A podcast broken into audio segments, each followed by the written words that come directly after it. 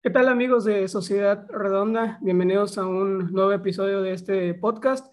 Yo soy Chuy Cavazos y hoy estoy muy feliz, me siento también muy, muy orgulloso por la gran invitada, la primera invitada femenina que tenemos en, en este bonito podcast, eh, una aficionada de los Pumas, aficionada de Liverpool. Es, ella trabaja en marketing deportivo entonces creo que también es algo muy, muy valioso que le puede aportar mucho a esta conversación.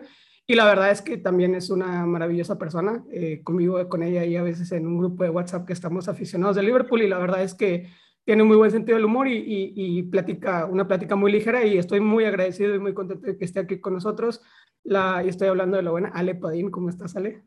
Hola, ¿cómo estás? No, al contrario, muchísimas gracias a ti por invitarme, por dar este espacio. La verdad es que siempre es, es bueno platicar de deportes, de fútbol en específico, pero, pero además de cosas que a uno le apasionan como, como es Pumas, como es el Liverpool, pues a mí siempre me encanta. Entonces, muchísimas gracias por invitarme. No, hombre, gracias a ti. Y bueno, si te parece, eh, vamos empezando este, con la primera pregunta de que hago este, en este programa, ya la tradicional primera pregunta. Ale, para ti, ¿qué significa el fútbol? Uy, esa es una pregunta, es, es, una pregunta, la verdad es que yo creo que sí me, sí me la han hecho como muchas veces, pero yo creo que en mi caso la verdad es que es raro porque eh, como bien hemos platicado, como bien sabe todo el mundo y eso yo nunca lo veo como mal decirlo, simplemente es una realidad. Eh, el fútbol por supuesto que siempre ha sido como cosa de hombres. Por supuesto, ha evolucionado muchísimo. Eh, gracias a Dios, conforme ha pasado el tiempo, muchísimas mujeres se han involucrado muchísimo más en el medio en todos los aspectos, desde la parte de cobertura y medios hasta la parte de marketing. Obviamente en la práctica este, los equipos femeniles han cobrado como fuerza, pero la verdad es que yo te estoy diciendo que yo profesionalmente llevo involucrada con el tema del deporte y el fútbol desde el 2003, o sea, ya llevo un, un rato. añitos. Y, y, yo sí he visto cómo de esos años para acá, gracias a Dios, como que ha evolucionado un tema este, que las mujeres han tomado fuerza, ¿no? Pero la verdad es que sí, si somos realistas, pues es raro como que, por ejemplo, yo a todas las chavas que conozco que les gusta y que sobre todo que saben de, de, fútbol, viene a raíz de, de, algo, no sé, de un familiar que era súper clavado con el fútbol y se los inculcó. En mi caso, por ejemplo, mi papá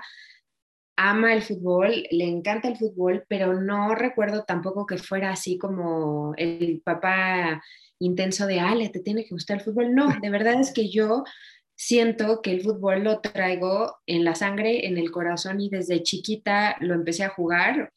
Jugué, desde la primaria, jugué secundaria, no te puedo decir que era una crack, pero me defendía, jugué muchísimo tiempo en los equipos de la escuela, luego a mí me tocó también eh, este tema de que era, bueno, pues a ver cuántas niñas se juntan, bueno, a ver si encuentras liga, bueno, a ver si, o, bueno, este, el, típico, ¿no? Y hasta la fecha lo digo, ¿no? Bueno, bueno, pues entras en el equipo y juegas un ratito contra los hombres, pero también en un partido, y, no, no está mal decirlo, ¿no? En un partido jugando con hombres, los hombres no juegan igual, ¿por qué? Porque no te quieren hacer daño, no te quieren dar un balonazo, no sé qué, y no es condescendiente, yo no lo veo mal, pero no es lo mismo que, que bueno, que las chavas luego se ponen súper rudas. Pero bueno, el caso es que eh, eh, eh, sí me ha tocado una evolución en todos los aspectos y, está muy bien, está muy padre, pero yo siento que el fútbol lo traigo del corazón, desde nacimiento, y no te puedo ni siquiera decir como a razón de que simplemente lo traigo desde chiquita, lo, lo respiré, lo viví como aficionada y luego eventualmente, gracias a Dios, tuve la oportunidad de que mi primer trabajo, mi primer trabajo en la vida, que fue en segundo semestre de la carrera, era mi trabajo soñado, el trabajo que yo quería toda la vida, que era reportera de deportes, me llegó por obra y gracia de, de Dios. Y dije, wow, qué padre que, o sea, poder empezar por eso. Y eso también como empezó como una trayectoria también en el fútbol como profesión. Entonces, si yo te puedo resumir en una frase, ¿qué es el fútbol para mí? Pues es mi vida, porque está tanto el lado de la afición como el lado profesional y eso lo llena los deportes y sobre todo el fútbol, que pues evidentemente que es lo que más consumimos y amamos por acá. Claro, y, y también un, un, lado sentimental, ¿no? La relación con, con, tu papá, que yo supongo que se estrechaba a lo mejor un poco más cuando veían juntos un partido de fútbol, ¿no? Que es algo creo que muy, muy normal y que a todos nos ha pasado.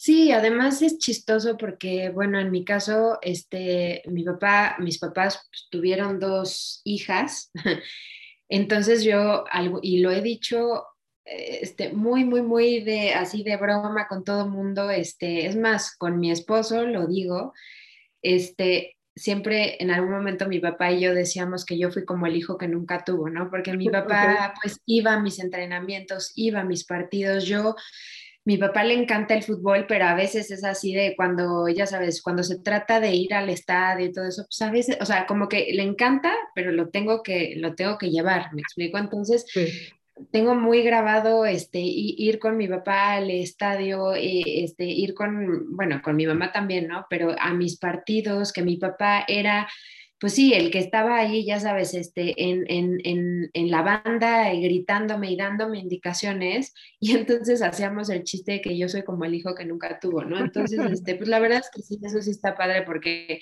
hubo una parte que mi papá igual se quedó con ganas de, de un hijo, pero pues en la parte de fútbol no le faltó. en todo lo demás tal vez sí, pero en la parte de deportes no. No, y, y, y qué, qué, chido que tuviste ese tipo de, de relación, ¿no? O sea, que, que también tu papá no, no, tuvo esa, digamos, ese pensamiento muy de antaño de, no, esto es de hombres y las niñas juegan otra cosa, ¿no? Y qué, qué chido que él tuvo como que la apertura para, para que su hija le gustaba también y jugaba y, todo, ¿no? Eso creo que también es una, una parte muy, muy padre, ¿no? Y, y, también de lo que comentabas, de que claro, es, es algo que está hasta cierto punto controlado todavía incluso por, por la mayoría de los hombres. ¿Cómo ha sido para ti, por ejemplo, en, en tu trabajo, eh, el estar en, en, un ambiente, por ejemplo, tú que haces marketing deportivo, pues obviamente tú, quiero pensar que tu, tu, principal enfoque es para un público masculino, ¿no? Entonces, este, ¿cómo, cómo es para ti ese, esa parte de, eh, vaya, sí, el, proceso que, llevas para manejarte en este mundo tan, tan cargado de testosterona, ¿no? Sí, no, y eso definitivo. Mira, yo tengo que partir desde un punto de vista, y es ahí que sí estoy compartiendo una opinión, un punto de vista personal. Habrá mucha gente que lo comparta y habrá mucha gente que no, hombres y mujeres, ¿no? Yo no soy eh, la típica este, mujer luego en los deportes que, a ver, yo claro que estoy a favor e insisto, porque soy una mujer que se desenvuelve en el medio deportivo, ¿no? Pero también este feminismo exacerbado que no puedo, no puedo, no puedo, este, siento que tiene que haber este, un, un equilibrio, pero también como una, una coherencia, ¿no? Entonces voy por los dos lados, pero sin irme a los extremos de, está bien totalmente de hombres, está bien totalmente de mujeres. No, yo voy al punto medio, ¿no? Em, en mi caso, como te lo vuelvo a repetir, a mí me tocó empezar como reportera de deportes en, en un tiempo en el que, te lo juro, ¿eh? ibas a un entrenamiento a cubrir y era todos los reporteros hombres y una mujer, dos mujeres máximo, te lo juro porque yo estaba, yo estaba ahí, o sea, a mí nadie me contó, ¿no? Este, éramos muy pocas mujeres trabajando en el medio, ¿no?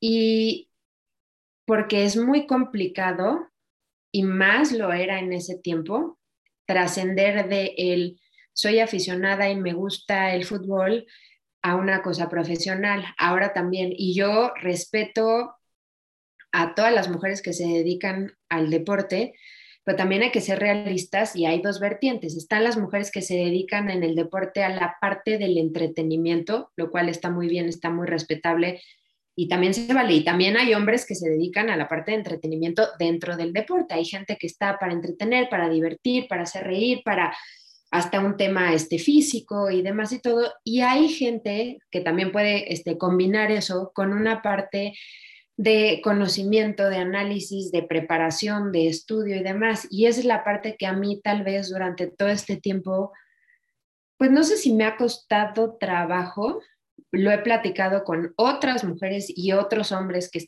que, tienen pasión por el deporte, pero sí es muy difícil cargar con esa piedra como mujer dentro del ámbito deportivo, que es, y lo voy a decir con todas las palabras, es o A, eres una estúpida que no sabes nada, o B, solo estás aquí para, ah, jaja, jiji, y te digo, hay de todo y respeto muchísimo a quien solo está, eh, eh, usa, cada quien usa los medios para lo que, para lo que le conviene, ¿no?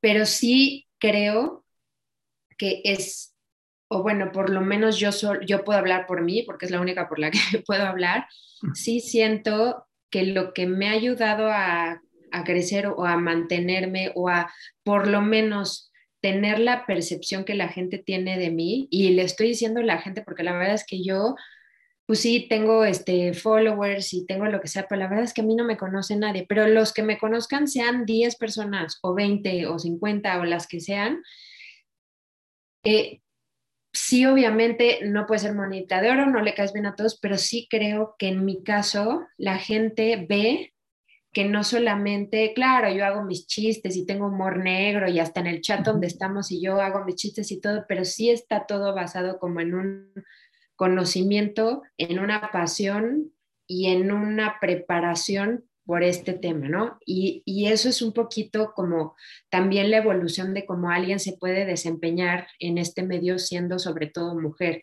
Es cada quien está para lo que quiere estar, pero si quieres ganarte un poco como el respeto y, las ganas de que la gente vea en ti algo mucho más este, de preparación intelectual y todo, simplemente es eso, es estar, estar al día, ya sea en lo que te dediques, si son los medios, si eres comentarista, si eres conductora, si eres este, este, de comunicación, de, de marketing o demás, ¿no? Simplemente está en eso, en prepararte, en estar al día, en tratar de,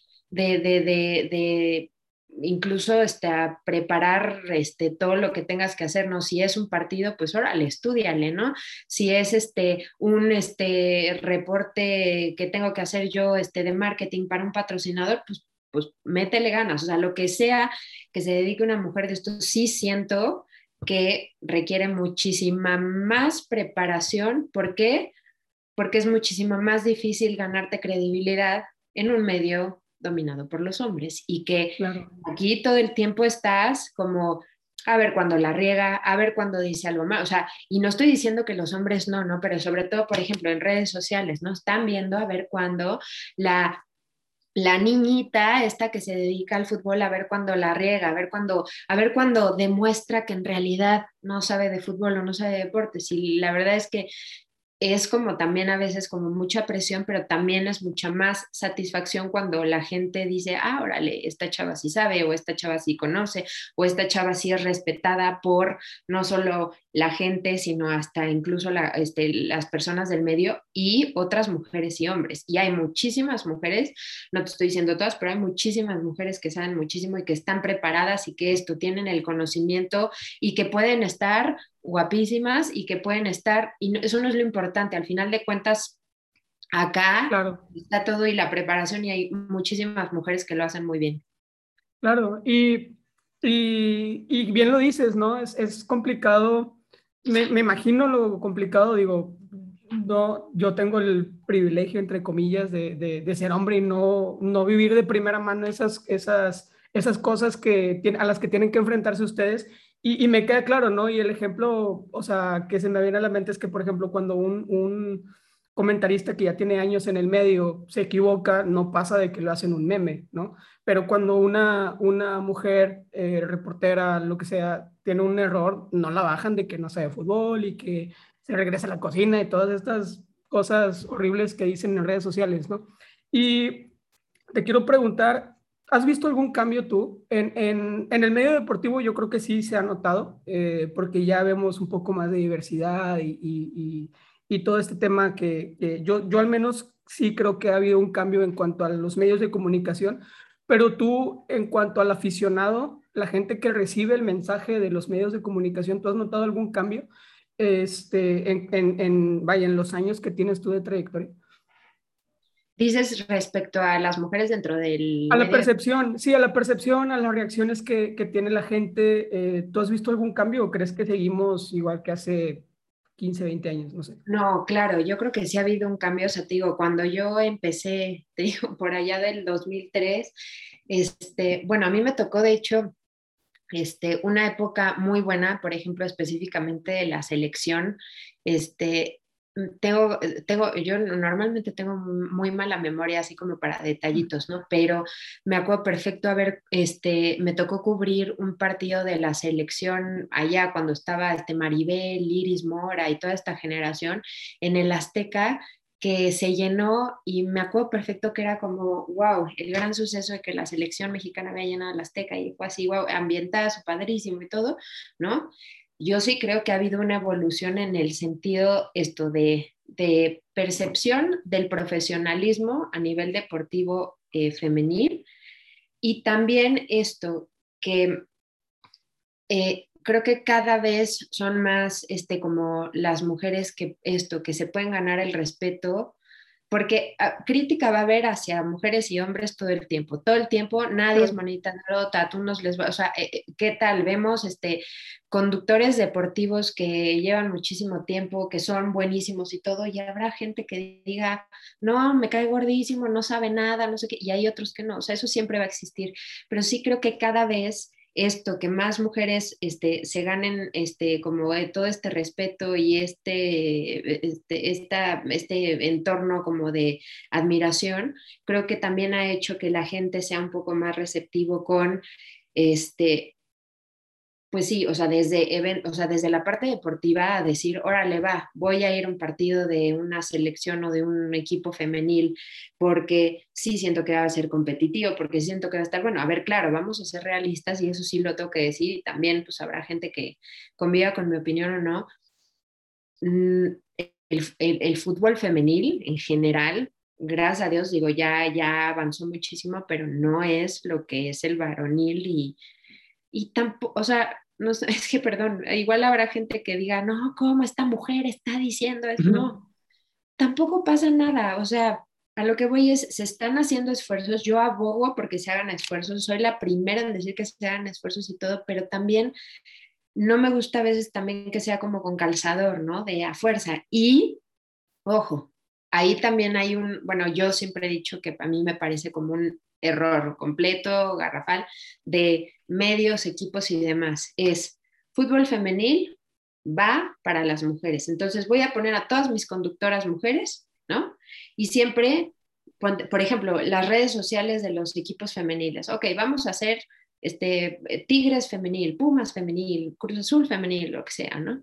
Y todo, si te fijas, es en, femenino, ¿no? ¿no? estoy diciendo que, o sea, al hablar de ellas, obviamente sí, pero es como si el fútbol femenil estuviera dirigido a un, público femenil y a las mujeres, y todo es rosa y todo, no, no, o sea, al contrario, debería ser todo el fútbol varonil es dirigido a todo el mundo y todo el fútbol femenil es dirigido a todo el mundo, no es exclusivo para las mujeres. Y, por ejemplo, el otro día estaba hablando de eso.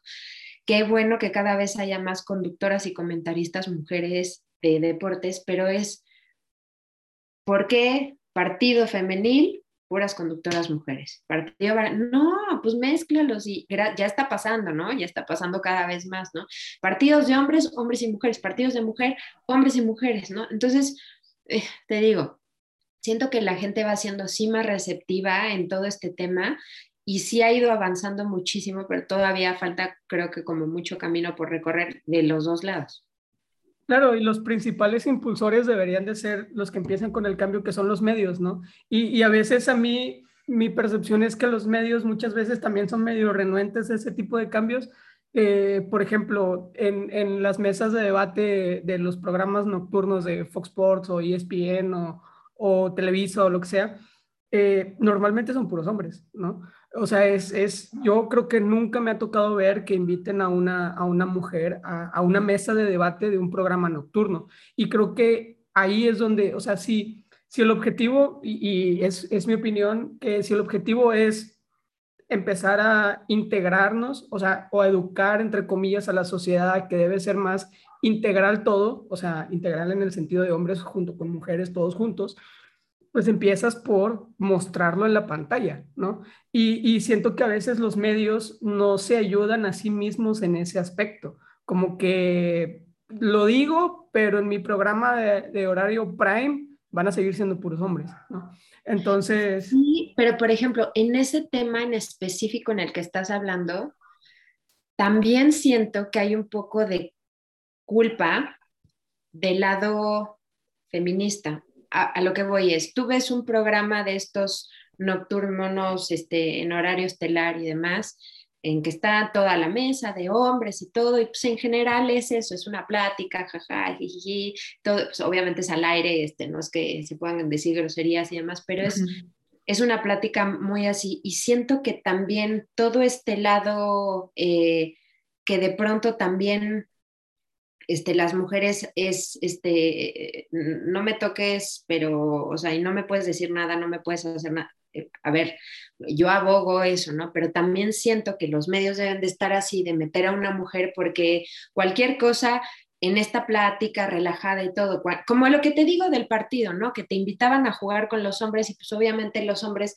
se reprimían y no van a aventar el balonazo y no van a jugar como es siempre porque hay una mujer, ¿no? Pasa lo mismo en un programa así, porque pues en el ambiente así, y entonces a alguien se le va de pronto voltearse con la mujer y decirle, no, pues que tú no sabes, no sé qué, uy, ya le dijo que no sabe, ya son machistas, no sé qué. Entonces también siento, me explico, y, lo, lo, encuentro bastante complicado. Y no estoy diciendo por supuesto que todas y absolutamente todas las mujeres merecemos respeto en cualquier cosa que hagamos y todo, pero también siento que ya todo el mundo es así de, no me vayan a decir que ya la agredí, que ya la y que, y que no debería de estar mal, porque yo, yo conozco, conozco muchas mujeres que serían completamente capaces de estar en esa mesa de ese programa en horario estelar y hablar así como, como con todos y relajado y todo, y que si en algún momento te dicen, no, no es cierto, eso no es cierto, o no, tú no sabes, igual que le dirían al hombre, no pasa nada, ¿no? Y no se lo tomen personal todas las mujeres y ya le dijo que no sabe, entonces es machista y claro, hay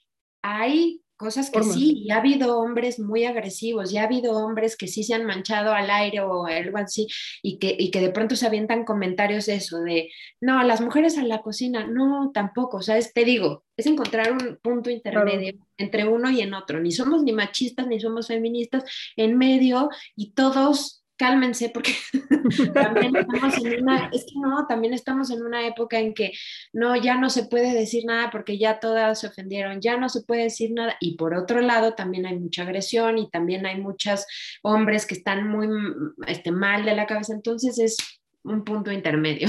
Es, muy complejo, la verdad. Eh, y, digo, y sé que lo dices con, con, gran conocimiento, vi tu video que subiste sobre la final del Liverpool con, contra el Tottenham eh, y la verdad es que ahorita que, que mencionas de que conoces mujeres que estarían perfectamente capacitadas, no sé qué tanto ejercites tu, tu ejercicio de análisis, eh, pero, o qué tanto hagas tu ejercicio de análisis, perdón por la redundancia, pero, pero ese análisis la verdad es que yo creo que fue muy acertado.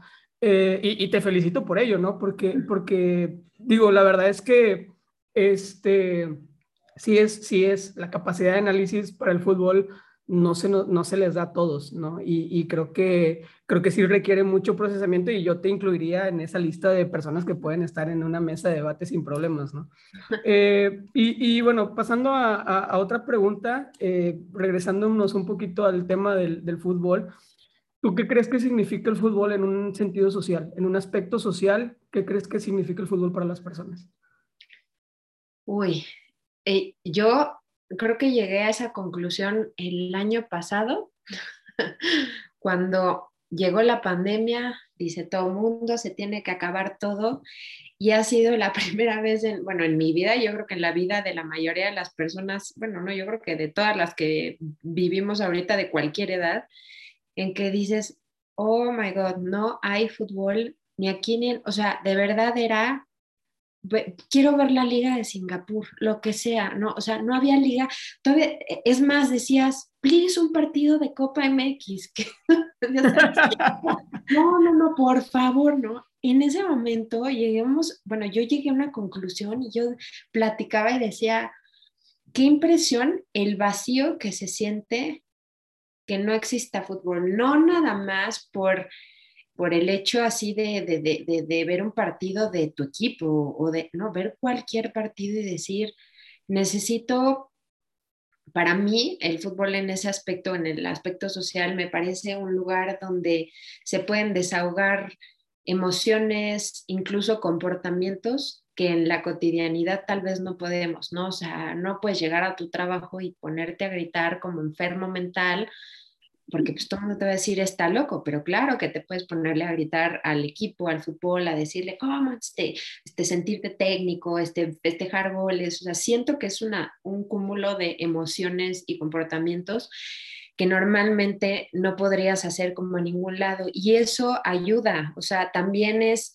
es un tema de conversación, es un tema de discusión, evidentemente, es un tema para para convivir, pero que al final de cuentas yo creo que hace que las personas tengan eh, eh, eh, ese, ese lugar donde expresar mucho de lo que no pueden en su día a día, ¿no? O sea, este, esto, este, ponerte a gritarle a la tele este, de una forma que normalmente dirías, ¿cómo esa persona está loca? Entonces, siento que socialmente y, bueno, sobre todo también a nivel ya como de práctica, ese es el lugar donde literal solo necesitas una pelota y puede jugar, eh, este, eh, digo, bueno, no Carlos Slim, no, pero o sea, lo que voy a decir, la persona más rica del país contra, y que, no, y que ahí no, no hay, o sea, ¿sabes? No, no importa si bueno, que eso es una forma muy romántica de verlo ya hablando en el negocio, ¿no? Pero estoy hablando así como del fútbol callejero, porque la verdad es que acá no importa si tienes dinero o no, claro que importa, porque al final de cuentas el fútbol es un negocio, ¿no? Pero socialmente hablando, en este plano como romántico, creo que es el lugar donde todo el mundo puede ir a descargar un poco de sus emociones. Ya en el plano, evidentemente, en negocio, uy, socialmente es una fuente de ingreso, eh, trabajos, bueno, o sea, me refiero a empleos impresionante a nivel nacional, mundial, y, o sea, la gente que diga, no, pues son solo nueve, este, son este, una bola de jugadores tras un balón, ya sabes.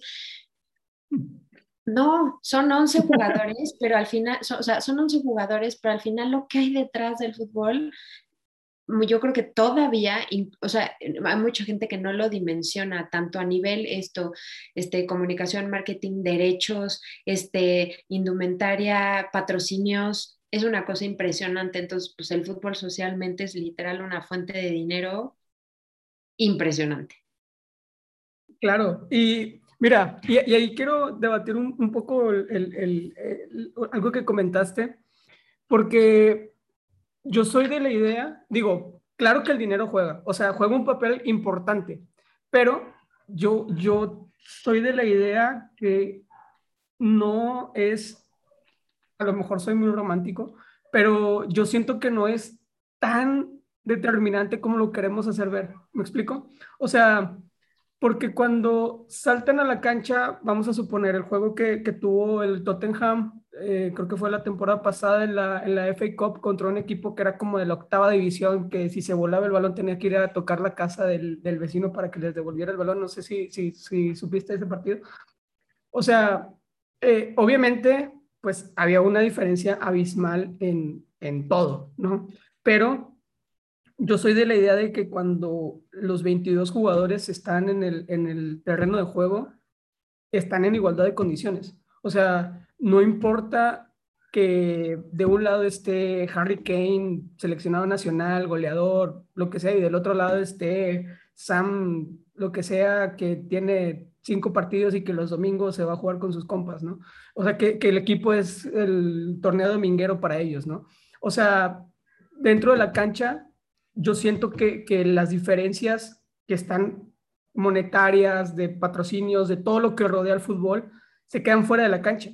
Y adentro son 22 personas que están en igualdad de condiciones porque todos tienen relativamente las mismas características físicas, el balón juegan con el mismo balón, las porterías miden lo mismo y yo siento que el dinero no juega tan tan, tan, tan fundamental como, como nosotros lo pensamos. No, no sé tú qué pienses.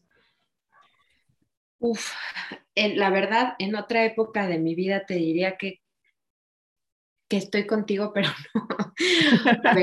no. Sí, o sea, sí, llega un punto en el que tal vez esto, ¿no? Hay una parte en la que hay como igualdad de condiciones, pero la verdad es que no, y sobre todo a la larga, ¿no? Sí hemos visto casos así. Yo, del que más me acuerdo, eh, fue del Real Madrid contra el Alcorcón, el famoso Alcorcón que tiró al Real Madrid.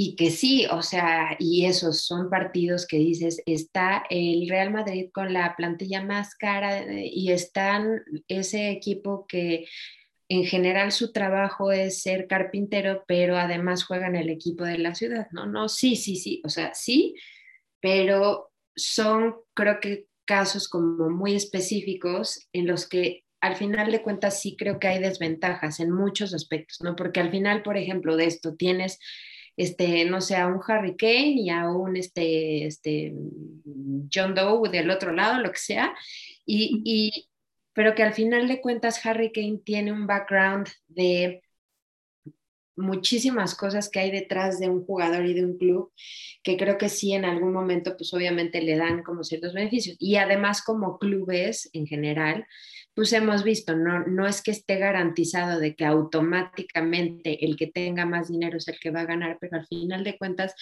por eso, por eso está una liga que e, e, en mi muy humilde punto de vista ha llegado a ser muy poco competitiva, porque al final de cuentas tienes al Real Madrid, al Barcelona y por ahí, obviamente, al Atlético, ¿no? Y that's it. ¿Por qué? Porque, pues, digo, si te vas para abajo, pues sí, el Sevilla, el Valencia, bueno, que hay en puestos en competencias europeas, pues sí, claro, este, eh, eh, sí llegan a figurar y demás, ¿no? Pero fuera de eso en la liga, pues no, no figuran. ¿Por qué?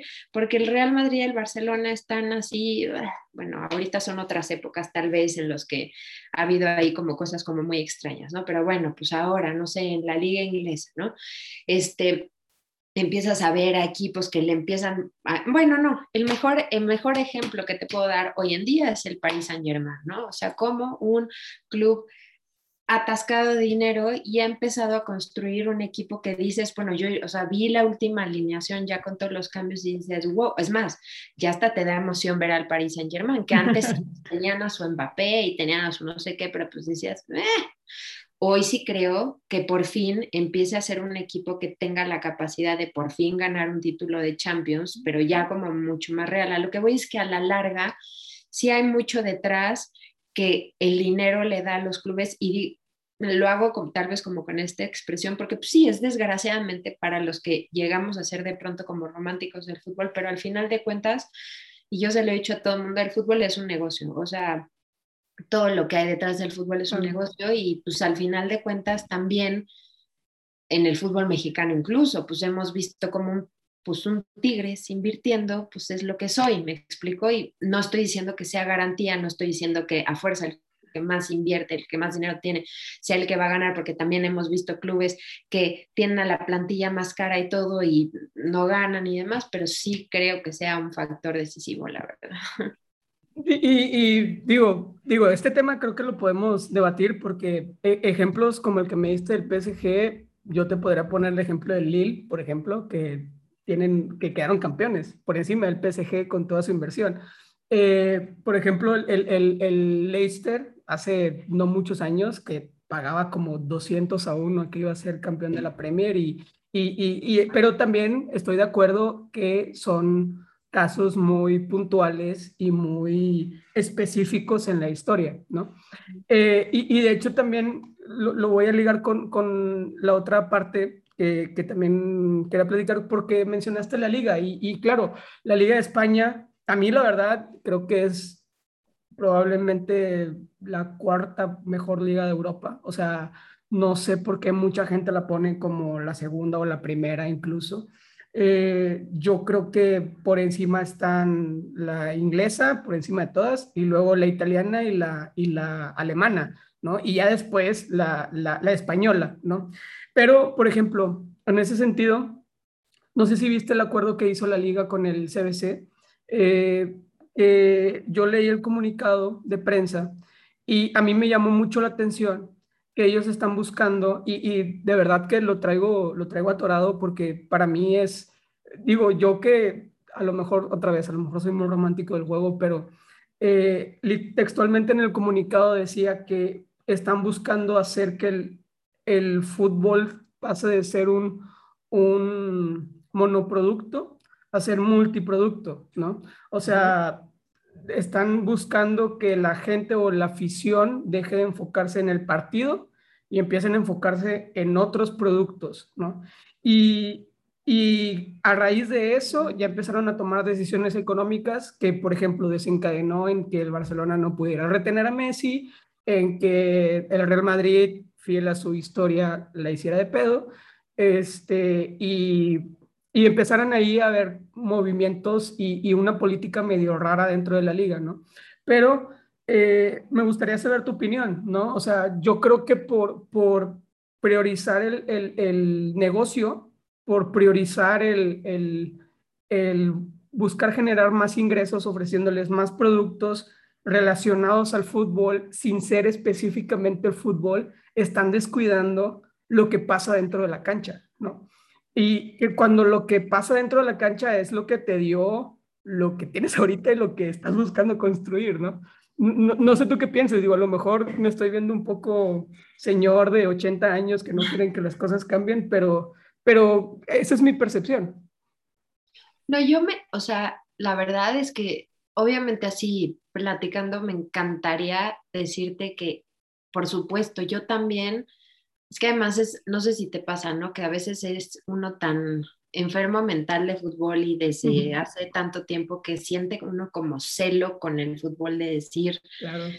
tanto que le he invertido, tanto que lo veto para que se prostituya de esta manera y que sí, pero también hay que ser realistas y, por ejemplo, yo trabajando del lado de atrás del fútbol, te das cuenta de muchas cosas que al final de cuentas, por eso te digo, al final de cuentas el fútbol es un negocio. Y creo, por ejemplo, este tipo de acciones, este, eh, eh, de muchos equipos, de ligas y todo esto, de enfocarse hacia otras cosas que no van tanto como hacia lo futbolístico, recaen precisamente en que se dieron cuenta de que es un negocio muy bueno y sobre todo que tenían mucho más público que originalmente, porque a lo que voy es, nosotros somos el público fácil, el cautivo, el que siempre estamos ahí, el que no siempre vas a comprar la playera, siempre pero se dieron cuenta de que había muchísimo más, que había gente, por ejemplo, que tal vez este, veía indumentarias de fútbol como una moda, ¿no? Y que o incluso este tema de merchandising para niños, para eh, mujeres y demás, ¿no? Se dieron cuenta que el público era muchísimo más amplio y esto, que también el fútbol llega a ser un tema incluso de conversación y aspiracional. A lo que voy es, nosotros hablamos de fútbol y podemos tener el chat en lo que, sí la mayoría somos súper clavados y que sí hablamos de que quién fue el cambio, ya vieron quién se lesionó, ya vieron, de, de, ya como cosas como muy específicas, pero también hay mucha gente que consume fútbol, pero más está como en el entorno y a eso siento que quieren atacar, ¿no? Por, con todo este tema de, de, merchandising, de redes sociales, de cosas como un poco más ajenas al, al, deporte como tal, ¿no? Entonces, hay gente que ve este, los partidos así, ¿no? Me, le echan ojo en el estadio, en la tele y todo, entonces están así porque están en la red social y de pronto, no sé, ah, metieron gol, ah, pues voy a tuitear que meten gol. Y no, pues claro, me voy a poner la playera y me voy a sacar la foto para poner la foto y para no sé qué.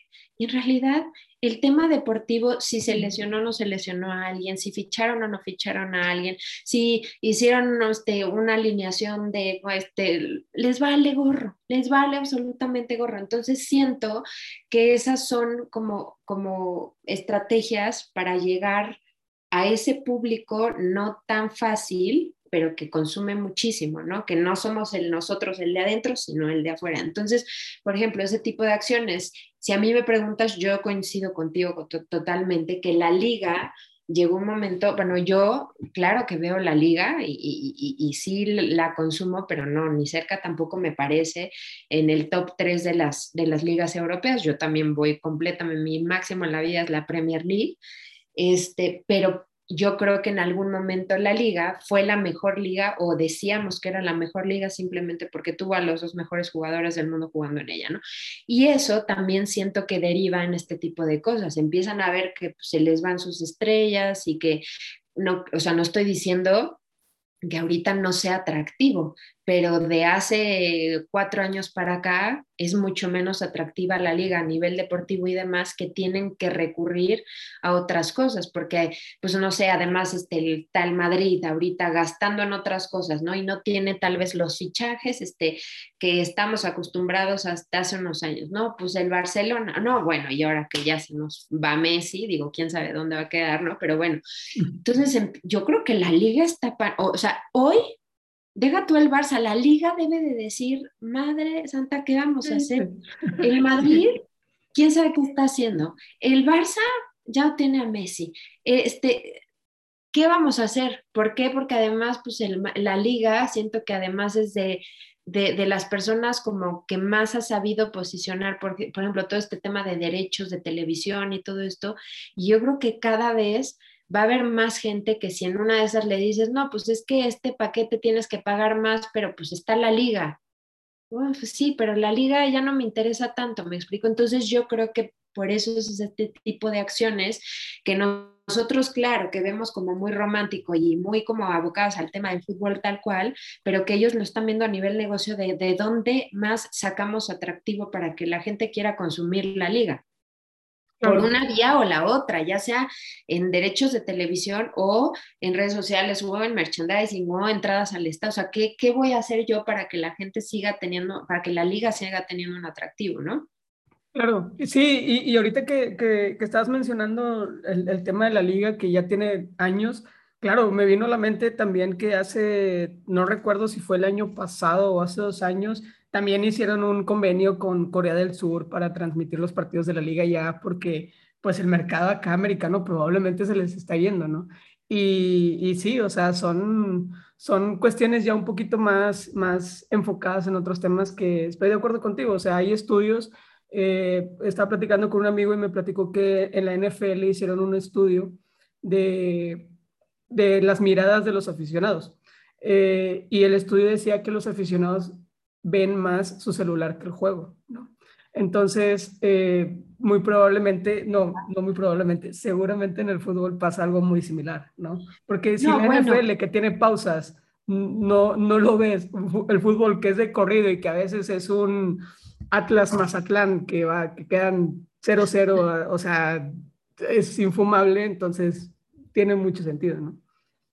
Sí, no, pero por ejemplo, eso que acabas de decir, ¿no? De hasta incluso, bueno, lo hemos visto con el Liverpool, que, de, o sea, Liverpool de pronto llegó un momento en el que este, dijo, me voy a enfocar en el mercado, pues de allá de los este, tailandeses y, o sea, y qué impresionante, Indonesia. El Liverpool en Indonesia es una cosa que dices, y digo, no, no, no, sé, tampoco estoy tan familiarizada con el mercado allá, pero te aseguro Ah, claro, por supuesto habrá las excepciones, pero que la mayoría de los aficionados en Indonesia que se mueren por el Liverpool, sí, claro, pues han de saber quién es este Mohamed Salah y todo, pero pues no se han de saber la animación completa, no han de ver los partidos completos, pero tienen todas las playeras y compran todos los, este, el canal de, este, de streaming y me explico, entonces, o sea, eso, definitivamente al final de cuentas el fútbol termina siendo negocio y pues es eso, es ver las ligas y los clubes, pues al final de cuentas tienen, como negocios, tienen que rendir cuentas, ¿no? Este, y pues al final de cuentas es ver de dónde sacan más negocio. Sí, Desgraciada o afortunadamente, no lo sé. Digo, yo, yo la verdad es que mientras no me echen a perder mi, mi bonito fútbol adentro de la cancha, que hagan lo que quieran, ¿no? Eh, sí, porque sí es, sí es algo que, que, muy probablemente lo van a tratar de exprimir a, como se pueda y de donde se pueda, ¿no? Y vamos a entrar un poquito, si te parece, Ale, un poquito más en el tema del, del Liverpool. Bueno, primero, te voy a hacer, te voy a hacer otra pregunta que, de las que tengo aquí anotadas. Eh, tomando en cuenta todo lo que acabamos de platicar de, cómo se busca el negocio y, y demás, eh, ¿hay algo que tú le cambiarías al fútbol?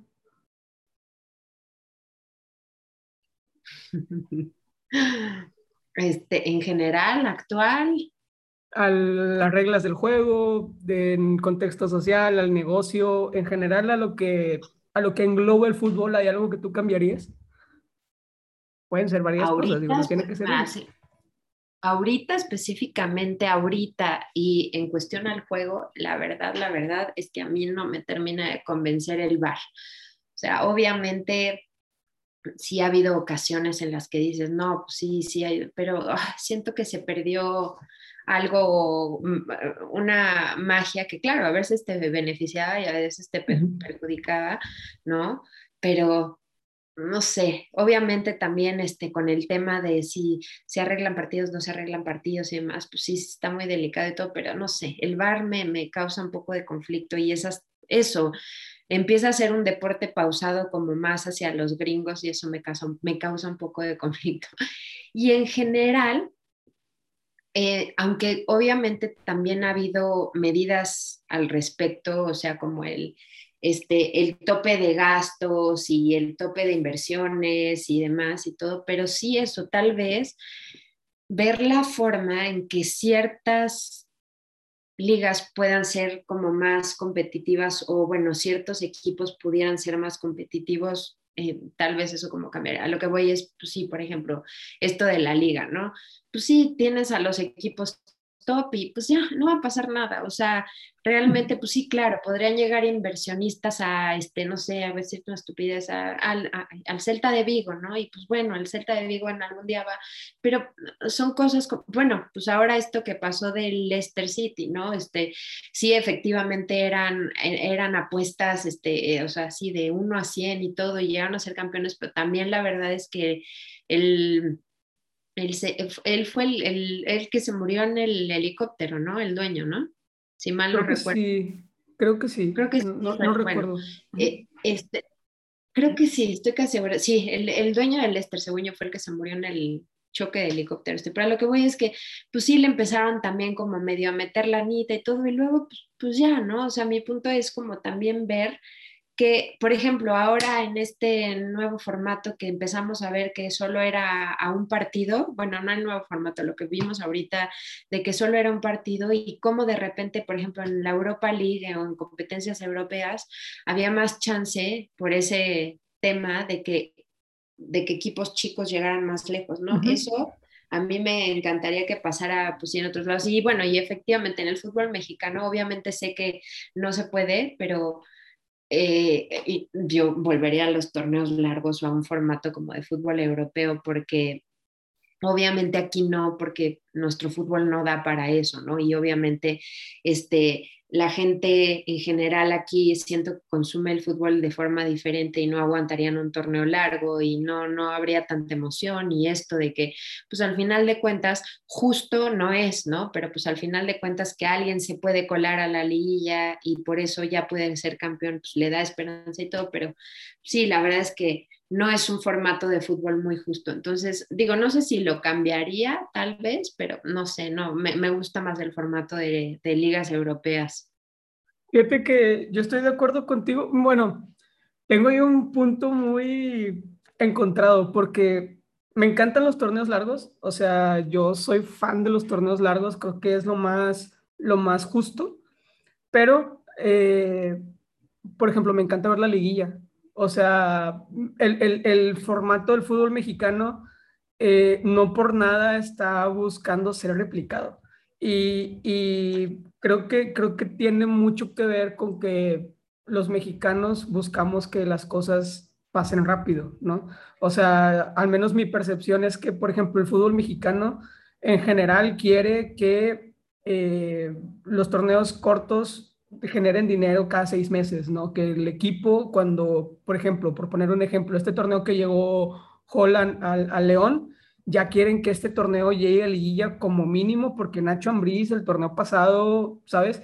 Entonces, eh, estamos, no sé si estamos nosotros acostumbrados por idiosincrasia de toda la vida o nos han, nos han inculcado el que así es el fútbol, pero siento que estamos a que resultados cada seis meses y, y por eso lo que pasó con Tigres y el Tuca es algo sin precedentes en la historia del fútbol mexicano, porque nunca jamás un técnico ha durado más de tres años en el mismo equipo, ¿no?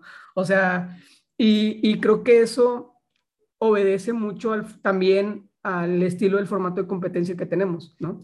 Y creo que yo lo único que sí es que, que desciendan dos. O sea, en, México en especial, que desciendan y asciendan dos. Si el problema es el tema de económico, pues si ascienden dos, va, va, a haber, va a ser más probable que los de abajo se capitalicen un poquito más rápido y puedas tener una liga competitiva tanto en la, en la, en la Liga MX como en la de ascenso, ¿no? O, o, tres, incluso tres a lo mejor ya es un poquito exagerado porque no son tantos equipos en primera división, pero yo creo que sería lo más, lo más sano, ¿no? Ay, sí, no, eso del, del ascenso y el descenso, sí, no tienes toda la razón. Yo también estoy, o sea, me parece una, una tontería, pero bueno, quién sabe a razón de qué se hizo. Sí, sí, sí, sí. Y, bueno, eh, vamos a entrar, este, aprovechando que estamos en el fútbol mexicano, los Pumas. Eh, digo, en tus redes sociales, eh, la, yo creo que tus seguidores te conocen principalmente por el tema del Liverpool. Eh, tu foto de perfil en Twitter estás con la playera de Liverpool, pero tu foto de ahí de, que está arriba es el, el CU, ¿no? Eh, ¿cómo, es tu, tu, relación con los Pumas? Conozco tu relación con el Liverpool, pero tu relación con los Pumas, ¿cómo, cómo es? ¿Cómo ha sido? Eh, digo, tienen, tienen ya algunos años que, que bueno, después de la final, ah, pero antes de la final habían estado ahí medio, este, dando algunas penas. ¿Cómo, ¿Cómo es tu relación con los Pumas? Uy, yo, o sea, de verdad es que, pues sí, o sea, mi, mi primera opción y gran amor de la vida son los Pumas. Este, pues ahí sí no hay otra, es los Pumas y luego el resto del mundo, ¿no? A lo que voy es, pues yo desde que tengo uso de razón le, le voy a Pumas desde muchísimo antes de haberme dedicado a, los medios de comunicación, pero pues sí, o sea, desde, desde que tengo su razón le voy a Pumas, ¿no? Y eso como tal, como una relación este, a largo plazo, por supuesto que tiene sus altas y sus bajas y que nunca va a ser perfecto y que si de pronto te enojas, les mientas la madre, este, luego te arrepientes, los amas y te, así es, pues y así es una relación este, en general como a largo plazo, pero pues sí, yo creo que es este, mi, mi gran amor de, y más sobre todo como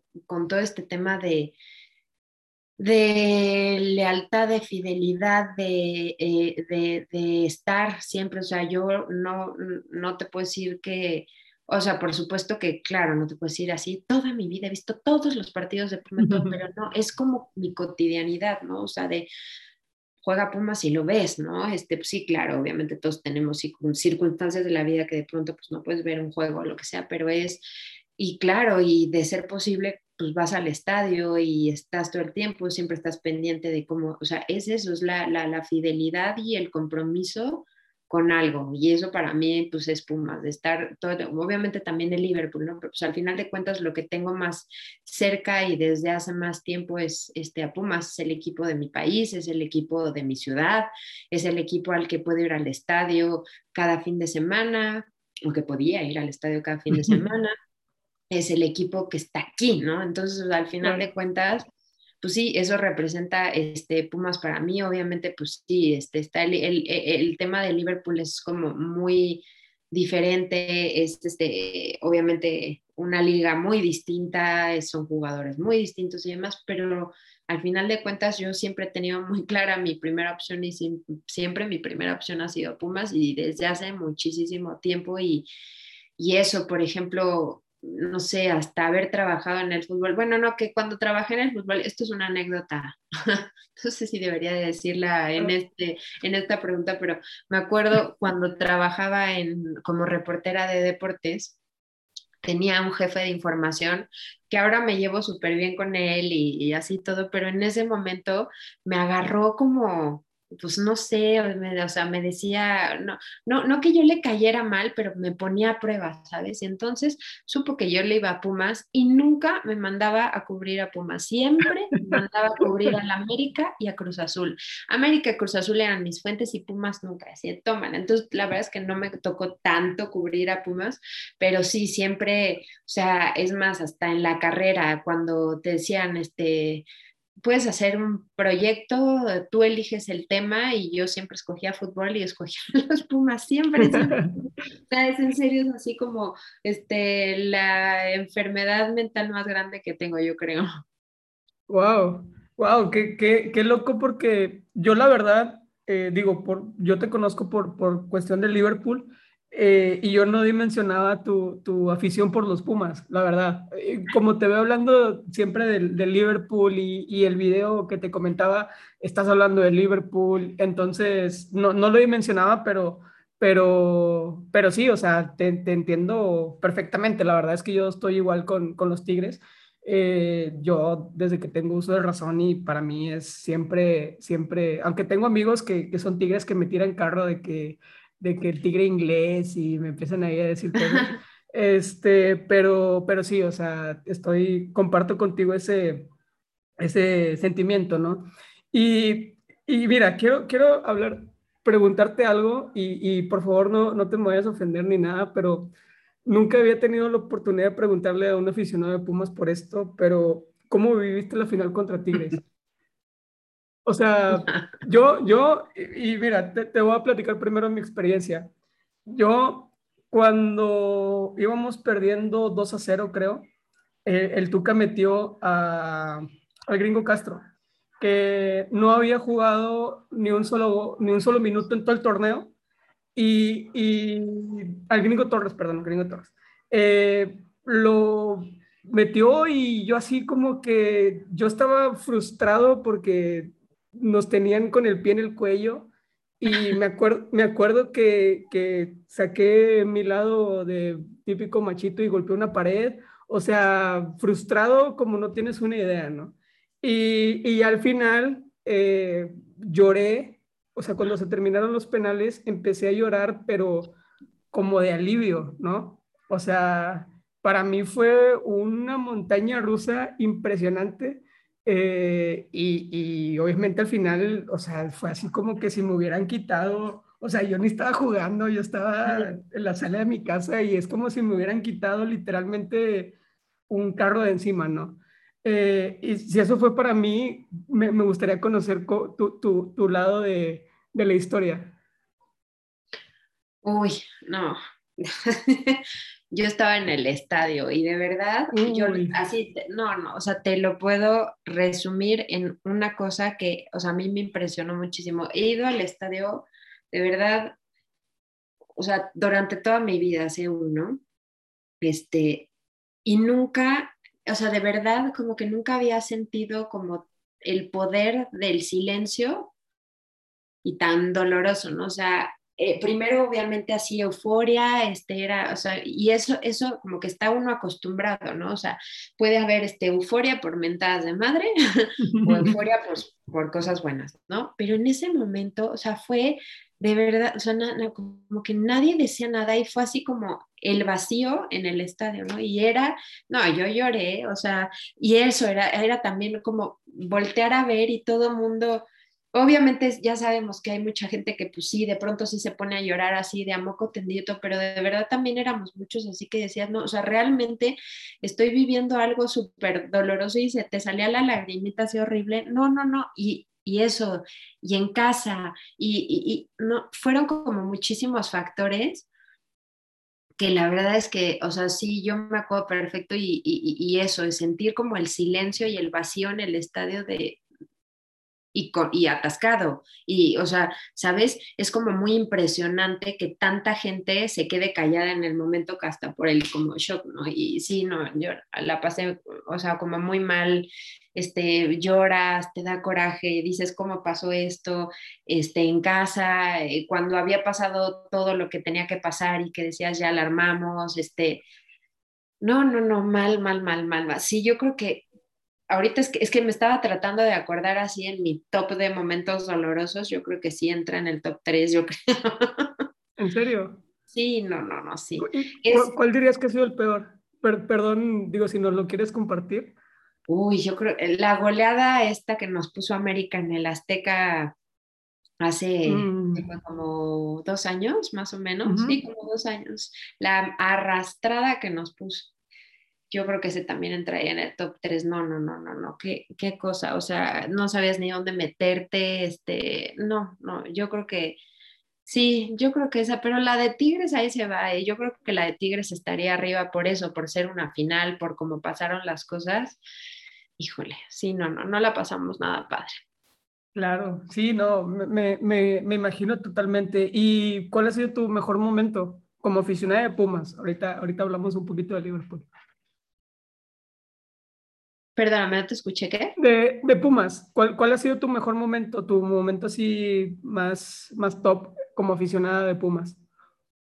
Mm, la verdad, disfruté muchísimo el campeonato en CEU contra Chivas. Todavía me acuerdo perfecto de cuando, ¿quién era? Era, me digo que tengo muy mala memoria. Medina. Yo también, la verdad. Ah, pésimo. O sea, yo no soy la típica, o sea, veo y consumo fútbol todo el tiempo, o sea, y que a veces me choca y me da coraje mi memoria porque yo no soy la típica que te dice, sí, porque ese día metieron tantos goles y jugó tal y jugó, no, tengo pésima memoria, pero si mal no recuerdo, era Rafa Medina, el de Chivas, el que falló el penal, estoy casi segura. ¿El venado? ¿O, ¿O es otro? Sí, sí, no, pero estoy casi segura que fue él y me acuerdo perfecto, o sea, como ese momento como tan eso, que, que, que, además toda la gente, es que además CEU tiene sus pros y sus contras, obviamente como todo, pero pues uno siendo de casa, la verdad es que yo sí le tengo como muchísimo cariño a CEU. Esa final y no sé, ay, bueno, también la verdad he de confesar que disfruté muchísimo aquel partido contra el Real Madrid en el Bernabéu. Claro. El golazo de Israel, bueno, no, bueno, o sea, sí, sí, sí, ha sido una Y que, o sea, además por eso, por, por estar jugando en el Bernabéu contra el Real Madrid de esa época, también, también lo disfruté muchísimo, sí, sí, sí. Claro. Sí, no, me, me, imagino, ¿no? Este, creo que, creo que, por ejemplo, para, para Tigres podría ser equiparable con lo del, con lo del Bayern Múnich, ¿no? Pero bueno, es, es un escenario diferente, pero pero sí, o sea, te, lo, comprendo, ¿no? Y como aficionada de Liverpool, ¿cuál ha sido el peor momento que recuerdas y, el mejor? Ay, yo creo que el peor me quedo con el sleep de Gerard. Ay, por, por, tantas cosas, porque además, o sea, Gerard, por lo que representa y demás, o sea, era obviamente lo que representó esa como caída, ese resbalón, o como queramos llamarlo, ¿no? Pero además eh, fue eso, como que me dolió que le pasara a él, no sé si me explico, ¿sabes? O sea, es toda la historia del jugador más emblemático, bueno, de uno de los jugadores más emblemáticos y todo, y que le pase a Gerard y peor tanto, o sea, no, bueno, no, ya, o sea, toda la historia como un poco de tragedia y demás, el rival y demás, yo creo que es así. Y el mejor, es que, a ver, obviamente la respuesta obvia, la que te podría decir, fue la final de Estambul, ¿no? Esa es la más obvia, esa es la que normalmente pondría en primer lugar, la que representa más, la que fue obviamente que resultó en un campeonato de Champions y todo. Sí, sí, sí, pero he de confesar que creo que en mi top de momentos fue el partido contra el Barcelona. Es que o sea, a pesar de que no fue una final, pero obviamente pues derivó, ¿no? En muchas cosas, pero como pasaron las cosas. Yo tengo una, una cosa además, me encanta y tengo una obsesión, de verdad, no sabes, o sea, a qué nivel, por ver videos de la afición o de la grada. Me encanta ver afición de la grada y demás, y cómo, cómo grabaron el momento, cómo vieron el momento. He de confesar, por ejemplo, que hay un video que a mí me gusta mucho. Está fatal que lo diga, está fatal que lo diga, pero tiene que ver con el Manchester City. Cuando el Manchester City mm. gana el título con el gol del Kun Agüero, que estaban a la par con el United y que ganan al último momento, hay un video que hizo el club que literal te ponen todos los ángulos. O sea, obviamente vi millones de veces videos de la grada, ¿no? De cómo en el momento del Kun Agüero todo el mundo se vuelve, o sea, hasta a mí se me enchina la sincera aficionada del equipo como tal, ¿no? Entonces, te ponen todos los ángulos, te ponen, este, ya sabes cómo lo vivió la banca, cómo lo vivió el jugador, cómo lo vivió la gente, ¿no? Y me encanta como ver ese tipo de, de, de, de videos de afición, ¿no? Y bueno, en este caso del, del partido de Liverpool contra el Barcelona, obviamente he visto 80 veces tal cual lo que pasó en el partido, ¿no? Y eso, hasta te pones a analizar nosotros que en el chat, ¿no? Decíamos, este, ahora que, bueno, me encantó la historia de que le dieran contrato al recoge balones, que le puso el balón a, Trent, ¿no? O sea, bueno, me encanta esa historia, pero bueno, hay un video, si no lo han visto, véanlo, que están, este, están narrando quién, quiénes están en, en arriba, es eh, es que no me hago, son dos exjugadores. Ian Wright, no, este Ian Wright, este John Aldrich, creo que es. Y no, bueno, hay dos personas que están arriba en el palco narrando el juego. Y es, o sea, la emoción de estar narrando el juego de dos exjugadores de Liverpool y cómo pasaron las cosas, se los recomiendo ampliamente, vean ese video, porque es ellos, o sea, son profesionales, están narrando el partido y se les va, o sea, así de que se mueren de la emoción y es buenísimo porque realmente ese juego fue, pues eso, nadie se lo esperaba, ya vale, ya vale gorro, este, no va a pasar nada, no sé qué. Y, y además, he de confesar que odio con todo mi ser al Barcelona, entonces mejor tantito. Claro.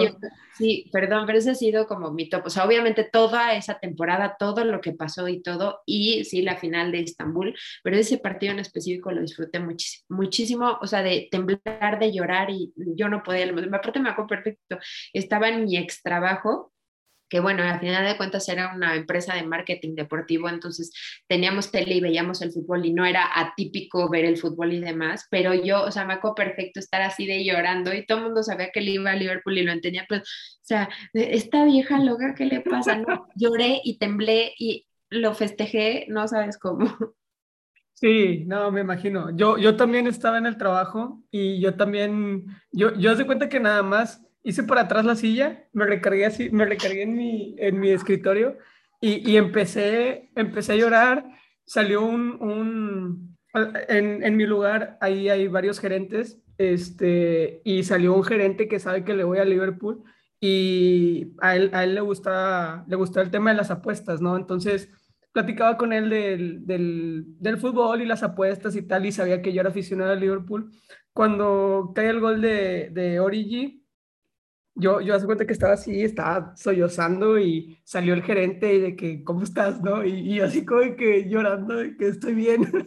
este, pero sí, no, definitivamente, fíjate, otro, otro, yo creo que uno de mis momentos, junto con el del Barcelona, el, el, el milagro de Estambul es, es cuando yo me enamoré de Liverpool, la verdad, yo tenía 10, 11 años, creo que fue el primer partido europeo que veía, o sea, para mí fue mágico pero otro, otro partido que yo recuerdo con mucho cariño es, es la remontada contra el Borussia Dortmund en la Europa League. Eh, ese partido también igual, estaba en el trabajo y ahí, no lloré, pero hace cuenta que cayó, cayó el gol de, de Lobren y me paré de mi asiento y me salí, o sea, casi casi me salí corriendo de las oficinas porque tenía poco, poco tiempo en el trabajo, entonces yo dije, si me ven reaccionando aquí, me van a correr o algo, entonces me salí de la oficina corriendo casi y fue así como que ya fuera como que me calmé, pero creo que, creo que se podría ser uno de mis, de mis momentos también tops con, con el Liverpool. Y vamos a entrar en un ejercicio, si te parece. Me encanta este ejercicio porque es muy, se presta mucho a la creatividad, ¿no? Imagínate. de memoria? No, no, no, no, no, no es de memoria. Es, es, creo que, creo que es creatividad. Este. Vamos a suponer. Va a sonar muy loco, pero vamos a suponer que llega, se presenta contigo un extraterrestre que te pide que le presentes el fútbol, que no sabe qué está viendo, no sabe qué está pasando, no sabe por qué los humanos están emocionados y te pide que le expliques qué es lo que está sucediendo. ¿Qué le dirías? ¿Cómo, cómo le presentarías el fútbol? Así, híjole, a ah, caray. Mm. bueno, a ver. No sé, lo voy a tratar de hacer como muy resumido. O sea, es que estoy pensando en real en la situación. O sea, este, yo le digo, con el, con el afán de que le interesara, obviamente, yo pensaría, para empezar, ya me estoy, no sé si me va a aclarar muchísimo. no, yo pensaría que pues al final de cuentas un extraterrestre está intentando conocer más del comportamiento de otra raza, ¿no? Entonces yo le diría, bueno, pues nosotros somos una raza que se rige por las emociones y el fútbol es un cúmulo de emociones. Por eso la gente está tan metida en esto. Muy en resumen, ya le diría, bueno, muy en resumen, obviamente son 11 contra 11, cada uno está dirigido por dos personas y cada uno de los equipos tiene detrás a su afición, que pues al final de cuentas ellos este, juegan por ganar partidos, que al final de cuentas también eh, reditúa en una emoción positiva del público que lo sigue, ¿no? Esto, este, además, yo le diría que puede ser un gran show en el tema de las aficiones, ¿no? Porque si yo te digo, si de algo soy aficionada en general, digo al fútbol, pero al tema de las aficiones, le diría, es un suceso antropológico sumamente interesante el fútbol, tanto a nivel cancha como a nivel grada. Entonces, yo le diría, es una gran oportunidad de que te puedas meter y conocer mucho más del comportamiento del ser humano, porque el fútbol te da toda esa gama de emociones, tanto positivas como negativas, como controladas, como exacerbadas, que puedes llegar a ver en un ser humano. Me encanta. O sea, mira, creo que, creo que una de las cosas que, digo, obviamente todo es destacable, pero me llamó mucho la atención que incluiste a los entrenadores. Eh, eh, eh, incluiste a los entrenadores y me parece maravilloso porque mucha gente no le da el valor que tiene a los entrenadores, ¿no? Y, me encanta también que, que lo definas como algo netamente emocional. O sea, dejando a un lado las capacidades atléticas a las que puede llegar el ser humano, eh, a convertirse a sí mismo, digo, teniendo obviamente a Cristiano Ronaldo en la mente, este, más allá de lo, de lo, atlético, más allá del deporte, más allá de que es un juego, me encanta que lo hayas como que resumido en que es un cúmulo de emociones, ¿no? Como tal. Y, y creo que creo que diste en el clavo, porque yo, y es una de las cosas que intento explorar en este, en este podcast, yo también creo que es un cúmulo de emociones y que es probablemente el único deporte que permite todos los matices de emociones eh, y, en todo el mundo. Y, creo que eso de cierta forma nos demuestra que todos en el mundo tenemos el mismo espectro de emociones y que es, por eso es global, ¿no? El, el, fútbol, no como otros deportes que, por ejemplo, los deportes de Estados Unidos que no son tan globales porque yo siento que no no motivan tanto, ¿no? en el tema de las, de las emociones y me encanta que lo hayas puesto de, esa forma, ¿no? Porque creo que en, el clavo, la verdad. Y, entrando en un poquito, digo, a mí me gustaría también eh, hablar un poquito de, John Barnes, que mencionaste que es tu, ídolo de, Liverpool. Eh, me llama la atención, me llamó la atención que, lo dijiste en el video que, que, está en YouTube, que quien esté escuchando este podcast, vayan a ver el video de, de Ale en, YouTube, lo tiene ahí en su, en su Twitter, ahí pueden ver el, el, el link al canal y ahí se ven al video del análisis. Eh, uno pensaría, a lo mejor no como aficionado del Liverpool, un aficionado que, que te conociera, por ejemplo, por primera vez, eh, y que sabe que le vas a Liverpool, obviamente la primera persona que se les viene a la mente es Gerard, ¿no? Eh, sin embargo, tu ídolo es, es John Barnes. No sé si nos quieras platicar un poquito de, esto, porque también mencionaste que no lo viste jugar tanto. Entonces, creo que eso a mí también me, llama, me llamó la atención porque todos los aficionados de Liverpool, o la gran mayoría, vimos jugar a Gerard y por eso lo tenemos como un referente como probablemente uno de los más grandes ídolos de, de, la institución. Eh, pero tú que no viste a John, me gustaría conocer un poquito el, trasfondo.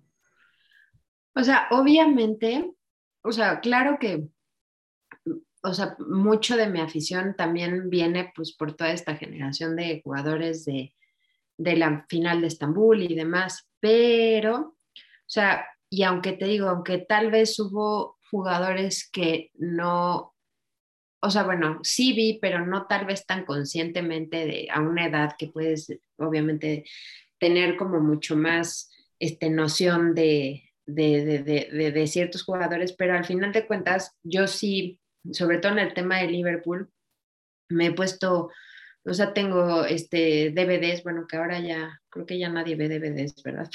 o sea, tengo este DVDs o me he puesto a ver como, como reportajes y demás desde temas de la historia del club, o sea, dígase, bueno, incluida este, eh, la, la, tragedia famosa de Hillsborough, pero en temas futbolísticos, o sea, sí me he puesto como, a ver, a mí lo que me llamaba más la atención de John Barnes, por, por lo que yo en algún momento dije, o sea, evidentemente, evidentemente su calidad como jugador, pero también lo que representó él futbolísticamente en un país, al ser negro, al ser como precedente de un jugador negro este, exitoso en la liga de, de, fútbol inglesa. Y también he de confesar que mucho, no estoy diciendo todos, ¿no? Pero hay muchos jugadores que a mí me han como también llamado la atención por eh, el estilo de juego o sea, obviamente hay gente como mucho más técnica, mucho más clásica y así todo. Yo siento que John Barnes tenía este carisma y esta alegría tanto fuera de la cancha como dentro de la cancha, ¿no? Me parece un cuate con todos sus este, pros y contras a lo largo de toda su carrera y demás, pero me parece un cuate como carismático y que se veía que disfrutaba lo que hacía y sobre todo este background, ¿no? Que tal vez no la, no la había tenido este, tan fácil, que tal vez era como este, ¿cómo se dice? No juzgado, pero que, encajonado como en ciertas cosas y demás, y que supo abrir paso en una en una era, además de Liverpool, como muy, muy, pues no sé, como muy buena o muy romántica, tanto en el aspecto deportivo como en el aspecto extradeportivo, ¿no?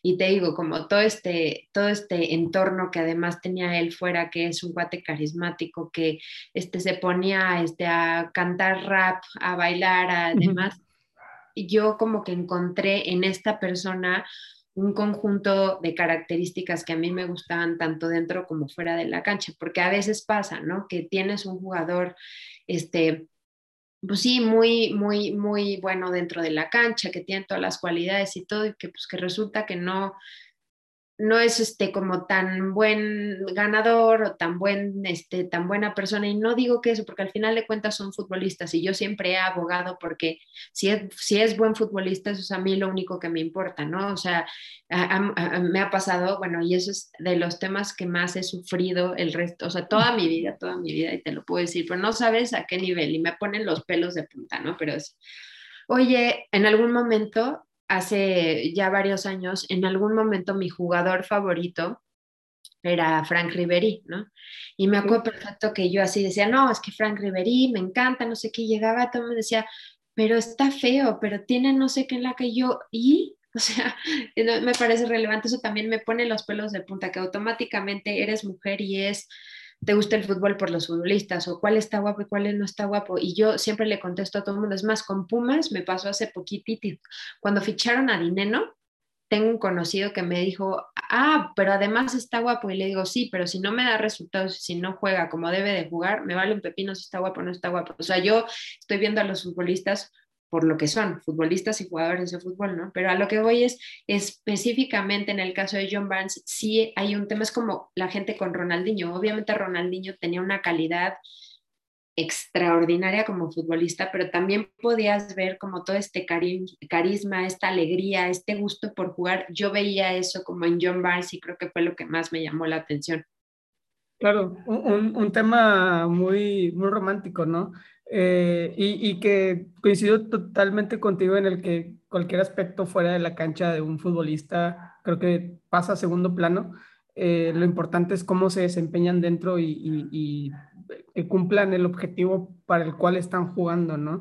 Y, John Barnes me parece una, una un ejemplo también, este, digo, lo conocía, no, sí lo conozco, eh, sé que fue, si no tengo mal el dato, fue el segundo jugador de negro en jugar en Liverpool, este, y obviamente el contexto en el que lo hizo creo que fue muy importante, y hay algo que a mí me gusta mucho de John Barnes, eh, que es que él se perdió un partido, no, no recuerdo si era una final, eh, por ir a un aniversario luctuoso de la tragedia de Hillsborough, ¿no? Entonces, creo que, creo que retrata perfectamente lo que dices, ¿no? El carisma fuera de la cancha es, es algo que, que, se aprecia mucho en un jugador, ¿no? Y, y creo que se le debe reconocer a, a, todos los que lo tienen, ¿no? Es que eso, o sea, y es a lo que voy, lo que acabas de decir es como justo lo que quería expresar ahorita, ¿no? O sea, al final de cuentas, los futbolistas están para jugar y rendir futbolísticamente hablando, tal cual, y así es como de estricto, pero yo creo que no soy solo yo, sino en general hay muchas personas y muy aficionados al fútbol que también las cosas esas como de afuera le dan un extra. Lo que voy es, por ejemplo, ahorita lo que acabas de decir con John Barnes, específicamente eso, sí, es o sea, un cuate que no dejó las cosas en el tema deportivo, sino que trascendió, porque al final de cuentas, y mucho en el caso de Liverpool, es precisamente donde radica, yo creo que la pasión de muchos por ese club, que es un club con tradición, con cosas que van mucho más allá del tema deportivo. Entonces, cuando alguien, por ejemplo, a mí, yo te voy a decir con quién me pasa.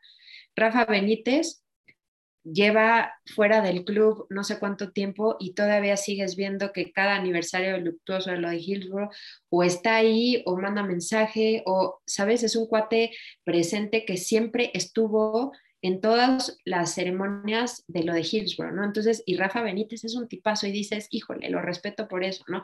E incluso vemos gente como Klopp, hoy actual, o sea, el entrenador de Liverpool, claro que es bueno, a mí no me sirve un entrenador que sea buena onda, que sea buen tipo, si no me rinde como entrenador, pero si tengo al revés un entrenador que me rinde, que da resultados y además es un tipazo y una grandísima persona, que bueno, eso era precisamente lo que pasaba con John Barnes, ¿no? Rendía futbolísticamente hablando y además era un tipazo y la gente lo quería y tenía carisma y demás. O sea, siento que son cosas que suman. Claro, están los otros, bueno, hay ciertos casos, ¿no? Que, que tal vez no son tan carismáticos, pero rinden, bueno, está, eh, está bien, ¿no? Pero siento que, que suma. O sea, por ejemplo, te voy a decir un caso que a mí en lo personal no puedo con él y no me cae nada bien, pero eh, tú me vas a mentar la madre, yo sé, pero Guiñac, Guiñac a mí, o sea, pero eso es algo personal, o sea, no puedo con él, me parece, no puedo con él, ¿no? Pero la verdad es que es un tipo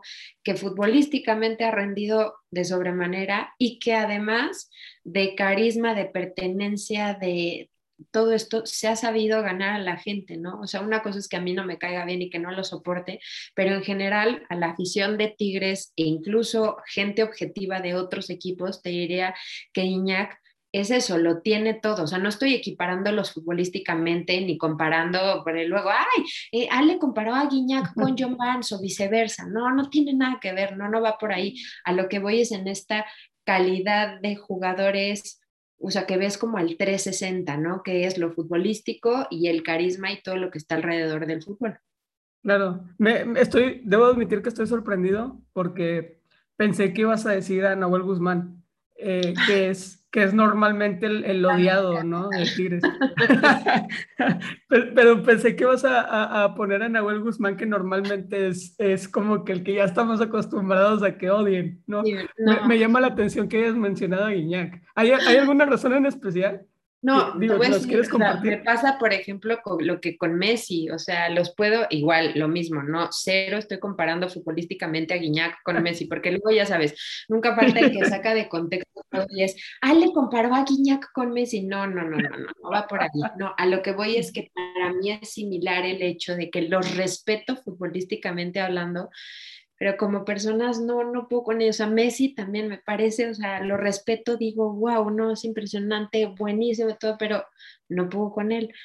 No sé, Guiñac, no sé, digo, y eso ya es, me, me, parece, no sé, no, no, no me cae bien, no, no puedo con él, este, no me cae bien, pero tampoco Nahuel, no te preocupes, pero, pero no, no, hay personas que, que, respeto mucho de otros equipos y todo, y eso, y futbolísticamente al final de cuentas, no sé, o sea, lo que ha hecho Guiñac en el fútbol mexicano es una cosa, o sea, yo solamente, solamente hacía esos niveles, siento que, este, Cardoso, me explico, o sea, no, no creo que haya tampoco extranjeros, estoy hablando de extranjeros obviamente, ¿no? Pero a lo que voy es que sí, la verdad es que ha sido la mejor inversión de Tigres en todos los aspectos, pero además eso es precisamente a lo que voy. Es un jugador de los que yo llamo un jugador 360, no solo te rinde dentro de la cancha, sino también fuera todo lo que ha vendido, o sea, la cantidad de playeras de Guiñac que se han vendido, este, o sea, bueno, todo, todo tiene su cuate. No me cae bien, pero lo respeto mucho. Claro, sí, y y creo que, digo, eh, más allá de que, de que algún, pueda haber algún caso que te caiga, que te caiga mal, eh, como, como es tu caso con Guiñac, por ejemplo, creo que es el tipo de personas a las que vale la pena admirar, ¿no crees? O sea, porque, porque su desempeño es dentro de su trabajo, que es por lo que lo admiras o por lo que empiezas admirándolo, es, es extraordinario, pero no, no se complementa también con lo que hace fuera de, la cancha, ¿no? En su vida personal, digo, asumimos que es más o menos la calidad de persona que, vemos tanto dentro como fuera de la cancha, ¿no? Pero eso es algo que no podemos saber. Pero, pero creo que es el tipo de personas y, como John Barnes, que, vale la pena que, la gente siga y que la gente conozca y que la gente entienda que, ese es el tipo de jugadores que normalmente vale la pena eh, seguir y, e, e, imitar, ¿no? Eh, a lo mejor no, por ejemplo, a un, o sea, por ejemplo, tomándolo desde este punto de vista, podríamos debatir acerca de Ronaldinho, ¿no? O sea, que Ronaldinho dentro de la cancha era un, era un crack, era un genio, eh, fuera de la cancha era carismático, pero su, su, su, vida fuera de la cancha tampoco era así que tú digas como que modelo, ¿no? Entonces, eh, y, creo que, precisamente es el, a lo que voy, es que eh, siento que todos debemos como que, bueno, no, no debemos, porque pues, bueno, no estamos obligados a nada, ¿no? Pero, pero que debería la gente como que buscar enfocarse un poquito más en, en seguir, ¿no? A los jugadores 360 como los que, los que comentas. Pues sí, y también de pronto a, voy a decir el otro lado de la historia, que hay muchos jugadores que solo tienen lo otro y que futbolísticamente hablando, eh, futbolísticamente hablando están infladísimos y que dices, o sea, sí, o sea, al final de cuentas y estrictamente, si no tienes la calidad futbolística, no, no, me explico, porque pues al final de cuentas están para jugar fútbol y para rendir como futbolistas, eso es lo que son, son futbolistas, no son, este, por ejemplo, eh, hay un caso, iba a decir, no son, no son modelos, no son, ah, sí, claro, que son figuras públicas y ahora ya se, se conforman como una marca, me explico, pero por ejemplo, o sea, eh, David Beckham, ¿no? David Beckham es el claro ejemplo de que muchísima gente lo toma como un producto del merchandising, pero se les olvida que era el dios de la precisión en el fútbol, o sea, donde la, quería poner, la mandaba. Y eso se olvida, es chistoso porque es al revés, ¿no? A David Beckham mucha gente lo ve y entonces, bueno, sí hay mucha gente que dice, no, es que estaba guapísimo, no sé qué, sí, pero no me importa. Tenía una precisión el cuate, era muy bueno futbolísticamente hablando. No estoy diciendo era, estaba en el top de los futbolistas, pero realmente Dave Beckham tenía una calidad como futbolista cañón. Y a mucha gente se le olvida. Claro, todo el mundo ve que si, que si vendió, que si no vendió, que si el pelo no se lo cortó, no se lo cortó, que si se casó con no sé quién, no sé quién. Digo, a mí eso igual no me interesa, ¿no? Pero realmente se les olvida la calidad futbolística que tenía David Beckham. Pero entonces ahí está como, te digo, jugadores que al final de cuentas yo te aseguro que David Beckham, si bien hubiera tenido tal vez éxito, no hubiera tenido tanto éxito si no hubiera trascendido, o sea, era seleccionado, era estrella en el United, me explico. Entonces, siento que va junto con pegado y que no se nos puede olvidar nunca el tema futbolístico, porque si no ya valiste gorro. Me vale un pepino Totalmente. si estás guapo, me vale madre si no puedes rendir futbolísticamente, ¿no? Sí, to totalmente de acuerdo contigo. Y ya que estamos hablando de aspectos futbolísticos, eh, tengo ya el último ejercicio, lo prometo. Eh, también es un ejercicio, creo, de, de creatividad. Eh, va, va, más o menos así. Eh, me estoy dando cuenta que a lo mejor estoy poniendo los ejercicios un poquito complejos, pero bueno, lo voy a tratar de simplificar lo más, lo más que pueda. Eh, supongamos que la vida es un partido de fútbol, ¿no? Inicia o entras a la cancha cuando naces y termina cuando te vas de este mundo, ¿no? Eh, teniendo eso en mente, ¿de qué posición juegas? Mm.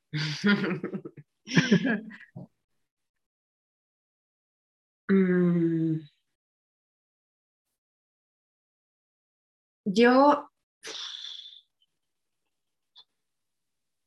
yo creo que sería media. Ok. Porque, a ver si no, es que luego, bueno, a ver, yo creo que sería media porque siento que la posición de medio, bueno, a mí me parece como la más, este, no multifacética, pero la más, eh, ¿cómo se dice?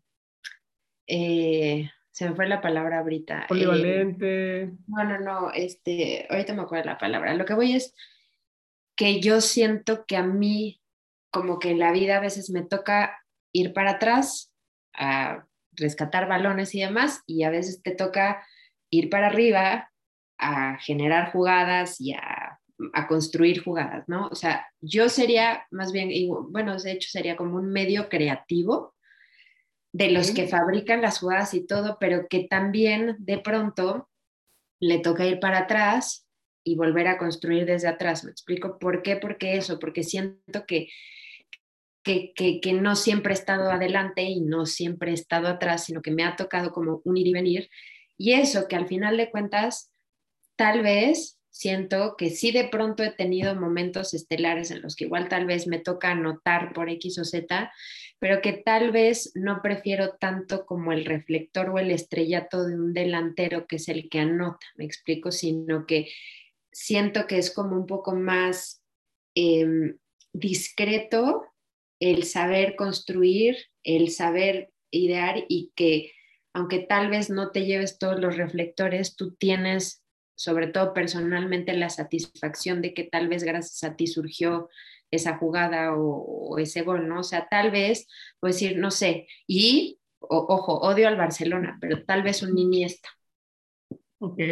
Más de ese estilo, o sea, más de para mí se me hace uno de los mejores jugadores que ha tenido el mundo, que ya sabemos, o sea, ya sabes, o sea, el balón de oro, me explico, pero claro, o sea, los reflectores y, y no, no estoy diciendo que no, no, que no, que no lo merezcan, ¿no? Pero es un poco más discreto el asunto y un poco menos en el, sí, en el, en el, en eso, en el escenario, en el espectáculo de un, de, un, de un, delantero. Yo creo que sí.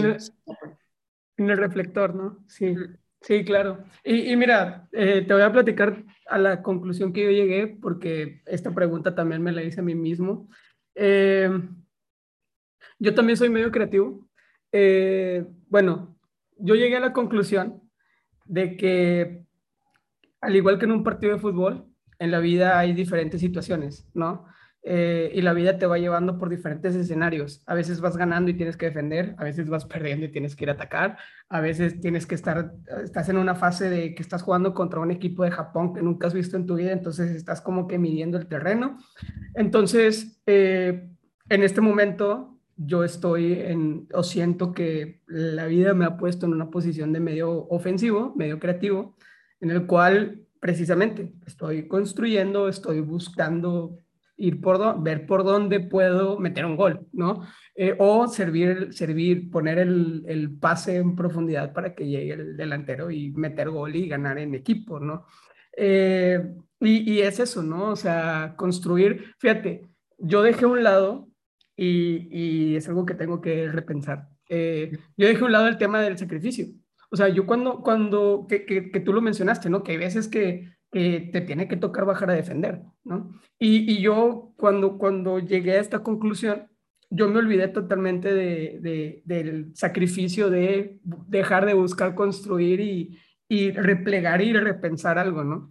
Y, y, creo que eso es algo muy importante y que, y que no debemos de dejar a un lado, ¿no? Y, gracias por la lección. O sea, que, que no, no, no debes de, de, de, nada más de ofensiva, ofensiva all the way, ¿no? O sea, relax, o sea, hay veces que no siempre, ¿no? Y, y creo que eso es algo muy, muy importante y, y, muy valioso de tener en cuenta, ¿no? Sí, pues sí, yo creo que, te digo, sí, sería, sería de ese tipo de jugador, creo. Me parece maravilloso. Bueno, Le, este, si te parece, pues este, aquí le dejamos, ¿no? a menos que quieras eh, agregar alguna otra cosa, no sé, alguna, alguna anécdota.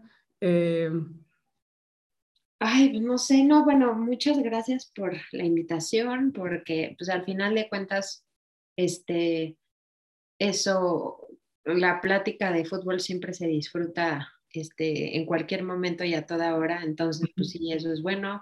Hablar obviamente de, de Pumas y de Liverpool, que, que sí, pues sí, es, o sea, te digo, tengo muy grabado ese momento en que empezó la pandemia y que no había fútbol y que, o sea, de verdad era sentir un vacío impresionante.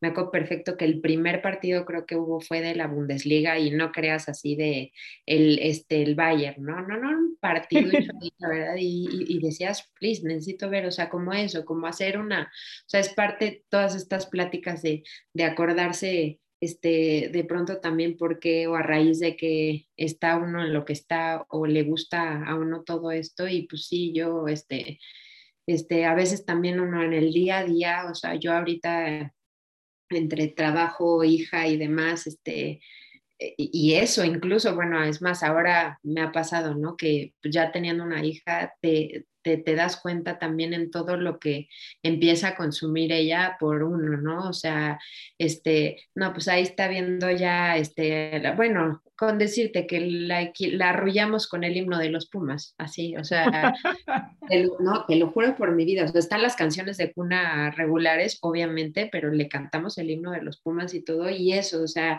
este, como hasta incluso trascendiendo generaciones empieza a pasar el tema del fútbol, pero también pues del amor por los equipos y, y este, y o sea, nada más obviamente eh, esperando a que mejore la situación, pero yo espero poderla también llevar algún día al estadio y que lo viva y que lo sienta, si no como yo, porque pues al final va a tener sus elecciones y sus preferencias y demás de de, si le es más, si le gusta, no, si no le gusta el fútbol la mando al DIF, eso es una no, es cierto, no, no es cierto, no es cierto, nada más si le va a la América, si la mando al DIF.